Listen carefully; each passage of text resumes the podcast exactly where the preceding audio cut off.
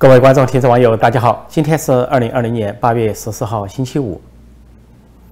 关于中共的北戴河会议是否已经结束，或者说是否还在举行，现在各种消息报道扑朔迷离。呃，有说是最短最短的北戴河会议已经结束，有说实际上还在进行，而部分官员回到北京。那么，另外的消息也显示说，中共在北戴河做了一个烟幕。在那里里三层外三层搞保安，但是今年没有在那里举行会议，而是把会议移在北京的某个秘密地点在进行。如果中共这样做，恐怕是怕美国发现中共高层集体的目标。如果说一旦爆发战事，美国那就意味着对中共领导层的集体斩首或者是一锅端。恐怕出于这方面安全的考量，中共这个北戴河会议今年就显得尤其的神神秘秘。而而行踪诡异。不过，关于中共的这个北戴河会议，不仅传出或者说各种迹象显示，习近平被进一步的削权，啊，他的从党内到军内的权力都在缩水，党报官媒对他的宣传也在降级，或者说逐步的降价软着陆。另一方面，又传出一个消息，说在这次北戴河会议上，除了习近平本身地位下降之外，而中共呢，在回归集体领导这个过程中，又酝酿出一个北戴河的共识。这共识就针对当前的中美关系和中共内外的形势，说这个共识叫“三软三硬”，三条软，三条硬。三软就是对美国软，对西方软，实际行动软。三硬就是对国内民众硬，对香港人民硬，呃，还有国内的宣传要硬。意思就是说，对美国要求和，要缓和关系，这是中美关系是重中之重，是稳定中共的这个政权的一个重要的一个呃因素。呃，但是呢，呃，对西方也要软，因为欧洲跟美国很容易结盟，实际上本身就是天然的战略联盟。再个，实际行动要软，就不管中共反美口号、反西方西方口号喊得有多响，但是不能有实际的行动。呃，不仅不能有实际行动，呃，这个北戴会议还传出，习近平已经对军方下达命令，不能够先开枪，不能先开火。就说中共呃共军跟美军如果说有这个交集在南海、台海的话，中共方面绝对不能先开枪、先开火。啊，认为他们的判断呢，认为美国正在等待这样的机会。只要中共有先开枪、先开火、擦枪走火，那美国就会给中共沉重打击，甚至致命打击。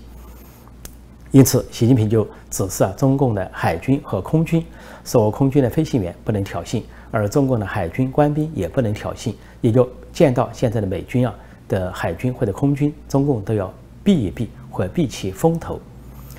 那么，另外，中共还有三硬，三硬的原则就是为什么对中国人民硬？那就是防止颜色革命，防止呢反中共。在这个国内外呃内政外交的困局下，如果民众清醒过来，把矛头指向中共的话，啊，中共他所有的目的都是为了保政权。那么，如果是国内民众都起来推翻中共的话，那对中共就是灭顶之灾。第二，中国要对香港硬，因为对香港是已经是一不做二不休。砸烂一国两制，还有恶法港版国安法去硬套香港，说中国呢要把坏事做到底。所谓实现二次回归，就是回归中国共产党党领导香港，甚至呢，在香港还有习近平、栗战书等高官家族的百亿以上的资产，所以要保护他们的既得利益，这是对香港硬的原因。还有一首说宣传要硬，也就是说不能打真枪实炮，至少能打嘴炮。所以呢，嘴炮上要硬，嘴炮上硬，对对内对外都具有欺骗性，让中国人民产生错觉啊，中共已经强起来，共产中国已经强起来，跟美国之间就像玩制裁一样，呃，你来我往，拳来脚往，以牙还牙，绝不让步，给中国人民造成这个印象。但是呢，实际行动软，因为中国民众无法控制中共的实际行动，中国中国民众就算被中共洗脑。把这个民族主义或者是爱国口号喊翻天，都不能代替中共去行动。就跟在成都美国总领馆关闭的过程中，有三个人前后有三个人出来喊反美的口号啊，一个男子出来放鞭炮，一个女子叫口号，还有一个男子啊举旗喊什么“习近平万岁”，结果都飞快被警方拉下。也就是说，他们意外的发现，中共的警察才是他们心目中的汉奸和卖国者。他们把他们一点办法都没有，而这个所谓宣传硬、行动软，针对美国，那就是中共的阿 Q 精神，就是鲁迅笔下的阿 Q 精神胜利法，就是我打嘴炮，但是不打真枪真炮，我可以喊得很凶啊，拳头捏得很紧，柳眉倒竖啊，杏眼圆睁，但是呢，没有实际的任何行动。如果被对方打了一巴掌，还要捂着脸不敢吱声，等对方一转身，然后才来叫骂。等对方回过头来看他，他又要赔笑脸。这就是阿 Q。阿 Q 对王虎、小弟这样的人，或者是赵太爷，就是采取了这个精神，阿 Q 精神。说中共呃在三软三硬中所体现的就是对美国的阿 Q 精神。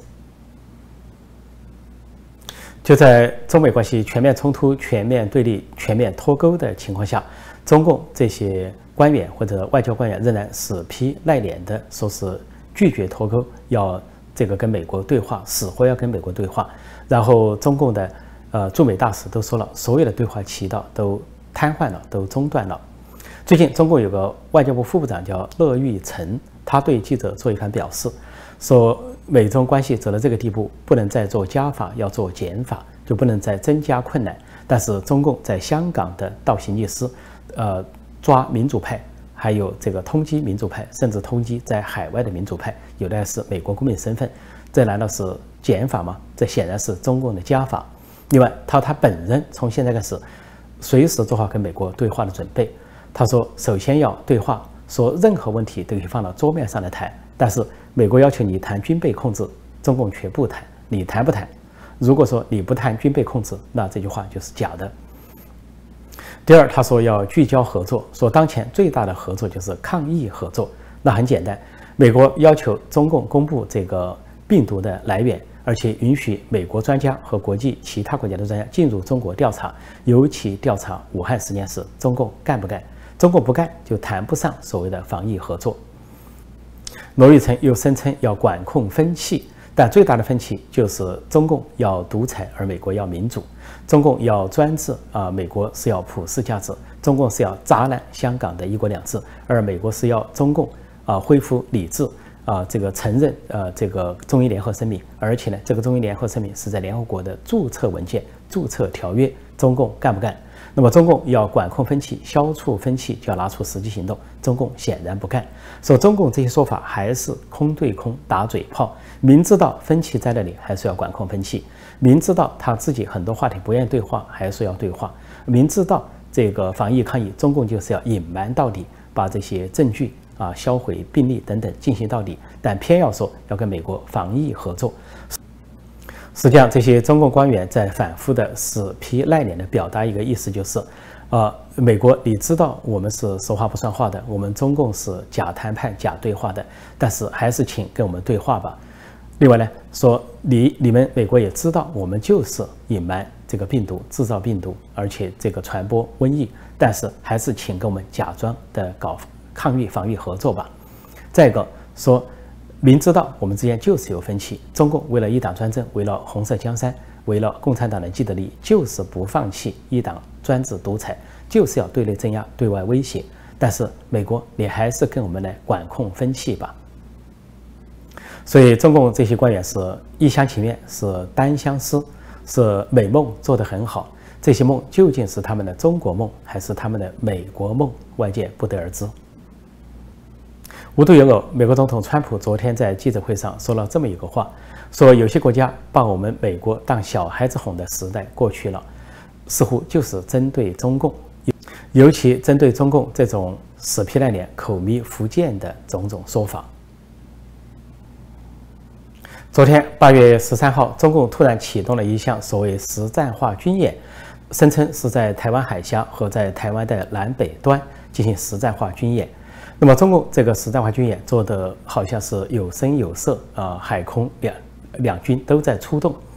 呃，但是中共的这个军演呢，其实它是虚张声势，至少有三讲。第一讲就是，他是在八月十三号，就是赶在美国卫生部长访问台湾、离开台湾之后第二天举行。也说他不敢，也没有趁美国呃四十年来最高的政府部长访问台湾的时候去进行威胁，因为他这放出的信号是，他怕美国不怕台湾，呃，畏惧跟美军的对垒或者畏惧刺激美国，但是呢，对台湾是以大欺小，恃强凌弱，似乎对台湾啊舞枪弄剑来进行恐吓。那么第二点就是，现在中共在周围惹的事已经很多了，一个是中印边界现在是两军对峙啊，而且日程激烈状况，在呃像潘公错湖，随时可能爆发战争；又要在南海跟美军对垒，南海随时都可能擦枪走火，而美军随时都可能找到中共这个。呃，给中共找一个借口和理由，对中共进行致命的打击。那么，中共这个时候是否还有心在台海、在台湾方面挑起一场战争？我想他不会，他只是虚张声势，是假的，假心假意吓唬而已。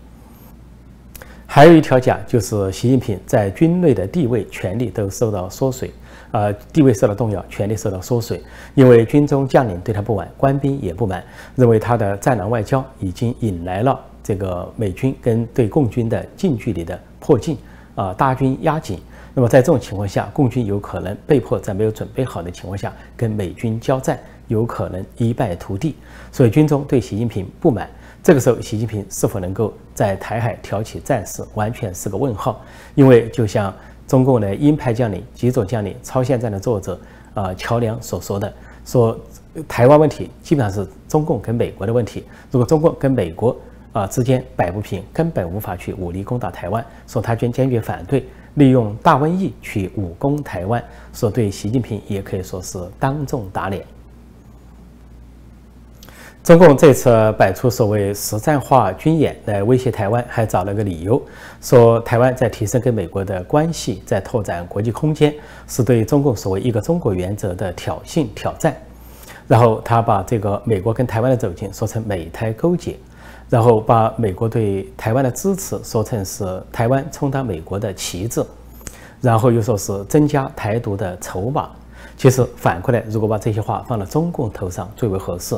也就是说，中共再三喊无论如何要跟美国对话，对话改善关系是重中之重。那么就可以说中共跟美国在啊勾结。按照他们的话，就是说他们想跟美国勾结。另外呢，中共自己想当美国的旗帜。另外呢，通过这个过程想增加共独的筹码，就是共产党独裁的筹码。说这些话完全可以以其人之道还治其人之身。说中共的逻辑可以说非易所思。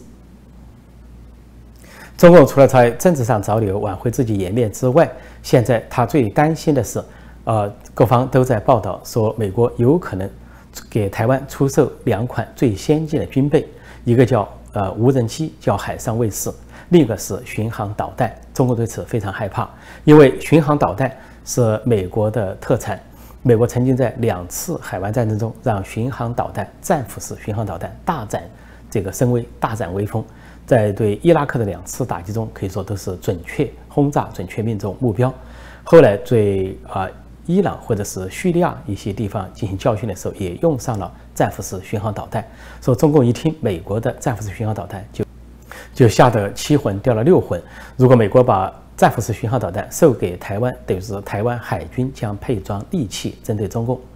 另外，无人机、海上卫士也是中共所害怕的。美国在对中东地区打击恐怖分子，经常使用无人机，各种型号的，或者海上卫士号，或者是全球鹰。就像今年年初，美国就用全球鹰啊无人机准确地瞄准了伊朗第二号人物、实权人物苏莱曼尼，并对他定点。啊，瞄准定点清除，定点斩首，震撼了世界。那么，如果说美国的无人机售给台湾，台湾配备给空军或者是啊其他兵种，那么对中共来说，那就是直接的威胁，发出的信号就是台湾具备完全具备对中共领导层实行斩首、定点清除的这种作战能力。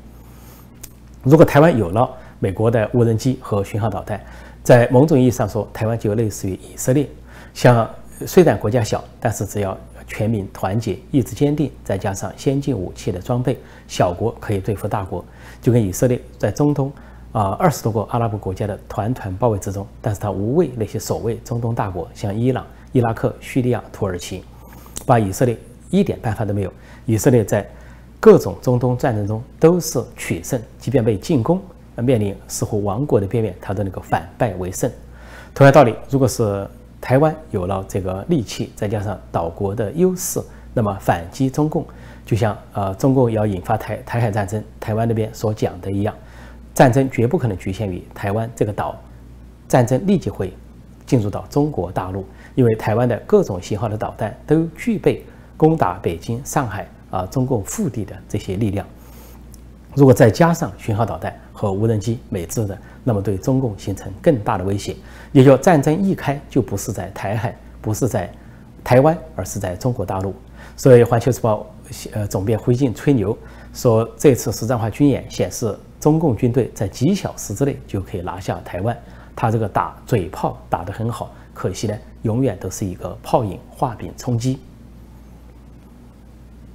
就在中共蠢动啊，说在台湾海峡或者台湾南北端进行这场所谓实战化军演的时候，美国并没有闲着。美军除了在亚太地区本来就有各种军事基地、有军舰、军机的这些呃常态性巡航之外，美国立即派了两艘这个呃侦察机或者是巡逻机，一艘是 P 八海参式巡逻机，在台湾海峡监视中共的动静。同时呢，美国立即从本土呢出动一艘。叫 RC 一三五的这个侦察机，呃，远距离的侦察机飞到日本的这个美军基地啊，加手纳空军基地，然后从那里出发前往台湾，因此呢，从各个方向对中共构成监视和监控。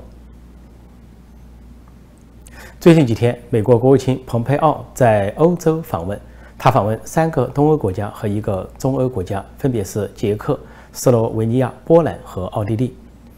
现在的美国国务卿出访跟以前都不同，跟前些年不同，就是现在只要踏上外交旅途，都把中共威胁当成主要的话题。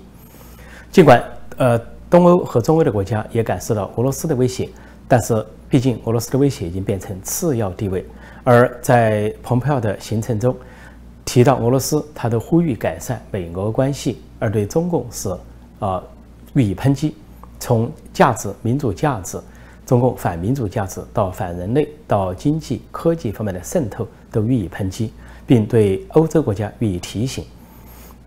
那么，东欧国家捷克和斯洛文尼亚都表示，他们是驱逐中共的华为，在五 G 领域把中共排除在外。另外，在“一带一路”和经贸项目上也逐渐把中共排除在外。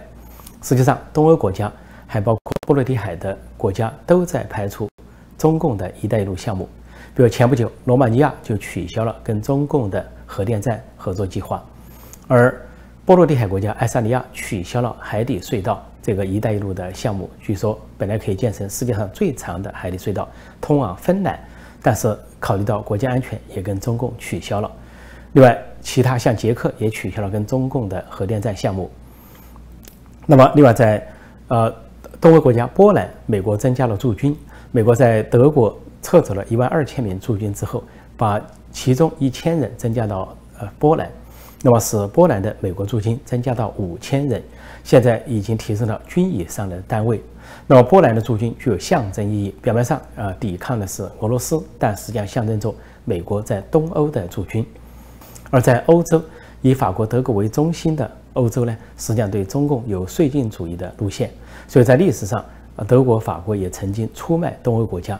在历史上牺牲最惨的就是波兰和捷克这一类国家，还有波罗的海三国受俄罗斯的蹂躏。说这个这这个这个时候呢，他们跟美国站在一起，一方面是一个新欧洲跟美国的联盟，另一方面本来啊，这像法国、德国这些西欧老牌国家跟美国就是战略同盟，但是他们一旦出现绥靖主义的迹象，也无法支配东欧。而东东欧呢，跟美国站在一起，成了一个阻挡绥靖主义的屏障。再过几天，捷克的参议长和首都布拉格的市长会联合组团访问台湾，这又是台湾外交史上的盛事。刚刚台湾才接到了美国卫生部长，也就是四十一年来美国最高级别的官员，现在马上要接待，呃，捷克的庞大的代表团。那么，捷克本来前任的参议长就要访问台湾，但在出访前两天却突然重病身亡，而在之前受到中共的百般的吓唬和威胁，啊，不仅给他家人写恐吓信，甚至呢，在中国大使馆举行的所谓宴会上，单独把这位参议长请到一边，对他进行当面的威胁。所以，捷克前参议长的突然去世是否跟中共相关，还有待调查。那么，捷克这次参议长说。要实现前参议长未能完成的夙愿，就是跟台湾啊提升关系，并且访问台湾。所以，捷克虽然作为一个东欧的小国，无畏中共的打压，那么跟市长一起组团访问台湾，具有重大的象征意义。可以说，台湾也迎来了外交史上的丰收时刻。这也正是中共对台湾羡慕、嫉妒、恨，然后要进行武力威胁，甚至是号称武力攻打、恐吓的原因。蓬佩奥在欧洲之行还讲到说，跟中国之间不是冷战二点零，说对付中共比对付苏联还要难，因为。前苏联呃跟美国形成两大阵营，但是基本上是割裂开来，各自有自己的地盘。但是说在过去四十多年，美国犯的重大错误就是接触和融合政策，让中共在政治、经济、社会全方位、全方位啊深入到美国，深入到西方。所以，呃，按照美国政府的说法，就是中共作为这个现在美国最大的敌人，不仅在远处，而且就在眼前。他们的尤其他们那些呃窃听。啊，窃密、间谍，呃，抄袭、剽窃、盗版，还有这些黑客的攻击，甚至对美国大选的这种啊干涉或者影响或者阴险的图谋，都在眼前发生。不止在美国，还在西方的各国。所以这就是说，蓬佩奥所说的，比对付苏联还要难。也就是说，这不仅仅是冷战，而且是介乎冷战跟热战之间这样一个复杂而惊险的状况。由此可见，现在美国的觉醒，美国的紧迫感，这就是为什么美国国务卿蓬佩奥每一次出访都要大谈特谈中国威胁，来提醒全世界，因为中国威胁不仅是美国的威胁，现在成了全世界各国的威胁。而祸害了全球一百八十八个国家的中国大瘟疫——中共病毒，就是一个最好的写照。自从前几天，美国政府开始对十一名。香港官员和中共涉港官员实施制裁之后，那么他们表面上镇定，实际上惊慌。那么在警察方面，香港警察方面有所惊慌，因为他们的警务处长现任的和前任的都在制裁名单上。因此呢，呃，据香港的报道，香港这些警察、这些港警呢，内部就纷纷的向上级发信，啊，是表示对自己的财产表示担忧。那么这个港警呢，有一个储蓄组织。叫做警察储蓄互助社，那么又通称为遮仔会。那会员和社员都是香港警察。那么他们现在这的钱，本来的钱都放在外资银行，啊，有一百一十五亿啊港元之多。那么现在都悄悄地转移到中资银行以测安全。但是问题是，转到中资银行也并不安全，因为现在在香港的中资银行也都开开开开始了，纷纷表示了不敢接受。被美国制裁的十一名香港官员，或者是中共官员的资产或者储蓄，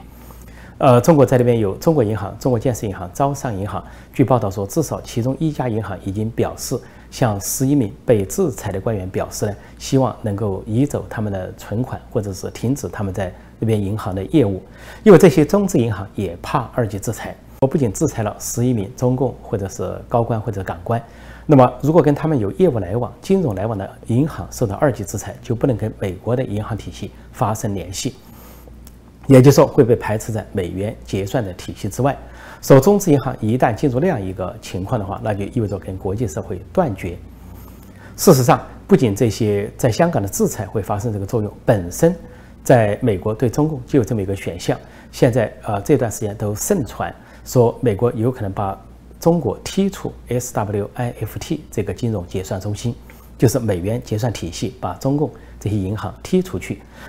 而中国方面的银行官员表示，如果这样的事情发生的话，叫做金融核打击，说这是一个核选项。说以前看的是不太可能发生，但是现在看上去很可能发生。有中国的整个银行系统啊被美国剔除在美元结算体系之外，就意味着中共的银行。不太可能进行国际结算，